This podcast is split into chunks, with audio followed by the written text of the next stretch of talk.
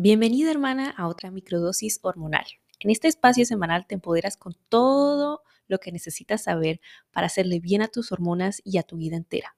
Todo en menos de 10 minutos. Hoy vamos a hablar de algo que me apasiona enseñar, porque es algo que quizás no nos enseñan mucho en las escuelas, y es sobre cómo cuidarte naturalmente o entender tu ventana fértil. Tu ventana fértil es ese pequeño lapso cada mes cuando tú puedes quedar embarazada. Esta ventana se abre solamente 24 horas en el mes y si tienes un ciclo saludable, esto debería estar ocurriendo de mes a mes. Déjame explicarte un poco más. Tu ovulación es cuando un óvulo se libera y viaja hacia las trompas de falopio para ser fecundado. Allí este ovulillo no espera por su amor por siempre, sino que solamente le da 24 horas para llegar al espermatozoide. Cuando el óvulo no se une con un espermatozoide o cuando el óvulo fertilizado no se implanta en tu útero, el tejido grueso que cubre el útero ya no es necesario, entonces se desprende y por eso ocurre la menstruación. Es importante que entiendas que tu ovulación no siempre ocurre en la mitad exacta de tu ciclo menstrual, sino que esto varía de mujer a mujer. Algunas mujeres ovulan de 7 a 10 días después de su último sangrado y otras pueden durar un poquito más. Como siempre les digo, cada cuerpo es distinto y es imprescindible que tú conozcas a tu ser único.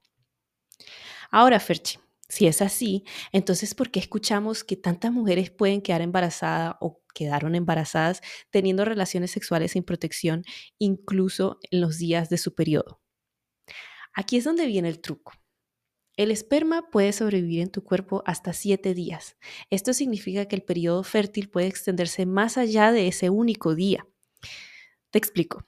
Digamos que eres como yo y ovulas alrededor de 6 a 7 días después del último sangrado.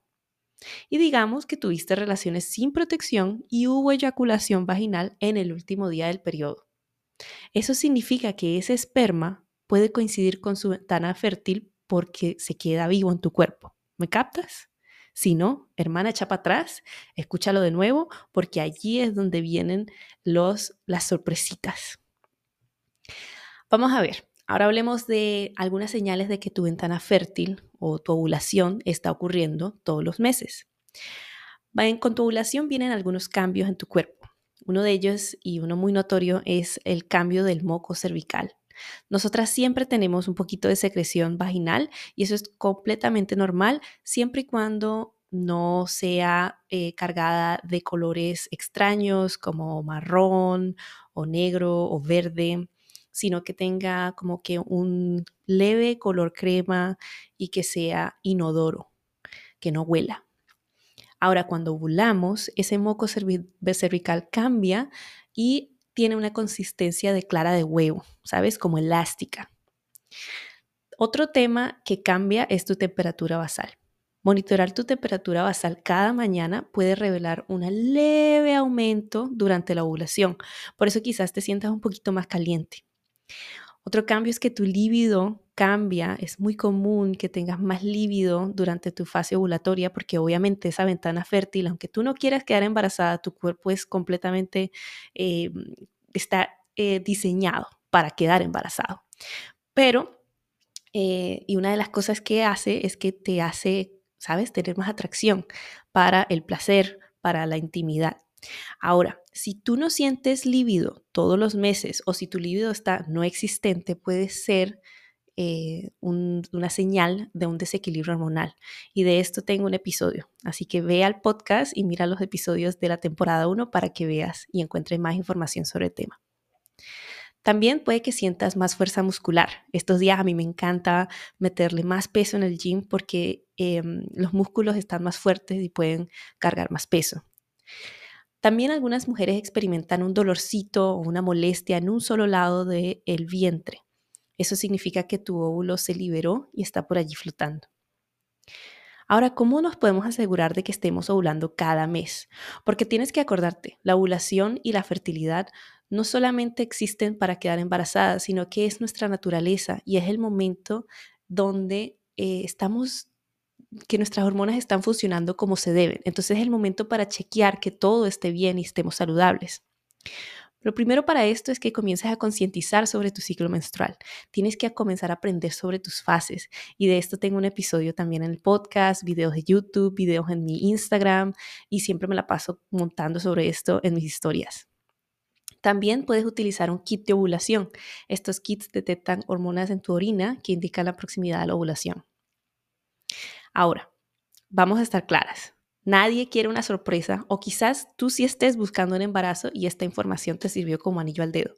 Pero si no estás buscando un embarazo, conocer tu ventana fértil puede ayudarte a planificar o prevenir ese embarazo de una manera natural.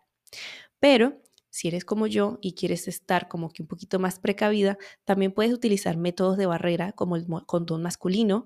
Em, y este hay que recordar que es el único método que puede ayudarte a prevenir enfermedades de transmisión sexual. Ojo ojo, ojo con los desequilibrios. Si tu ciclo es irregular, si sufres de síndrome premenstrual, tienes diagnósticos hormonales como el síndrome de ovario poliquístico o acabas de dejar los anticonceptivos hormonales, tienes que asegurarte de que primero equilibres a tus hormonas, equilibres a tu cuerpo antes de poder confiar en este método natural.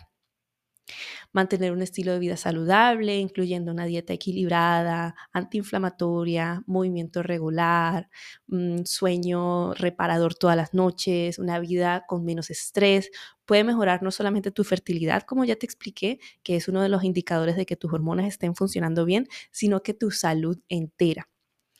Ahora, si tú estás cansada de vivir esclava con síntomas incómodos, has estado lidiando con un desequilibrio hormonal por años y no sabes qué hacer ni por dónde comenzar, acuérdate que el reto 21 días para tus hormonas, que comienza este primero de febrero, estamos a pocas semanas de comenzar, es para ti porque aquí te enseño todo lo que necesitas saber para llevar un estilo de vida saludable enfocado en tu salud hormonal femenina, cosa que es muy diferente a otros, eh, otros, otros retos, otros detox, otros regímenes de salud, bla, bla, bla, que te dicen que van a ayudarte con la inflamación, que te van a ayudar con tal.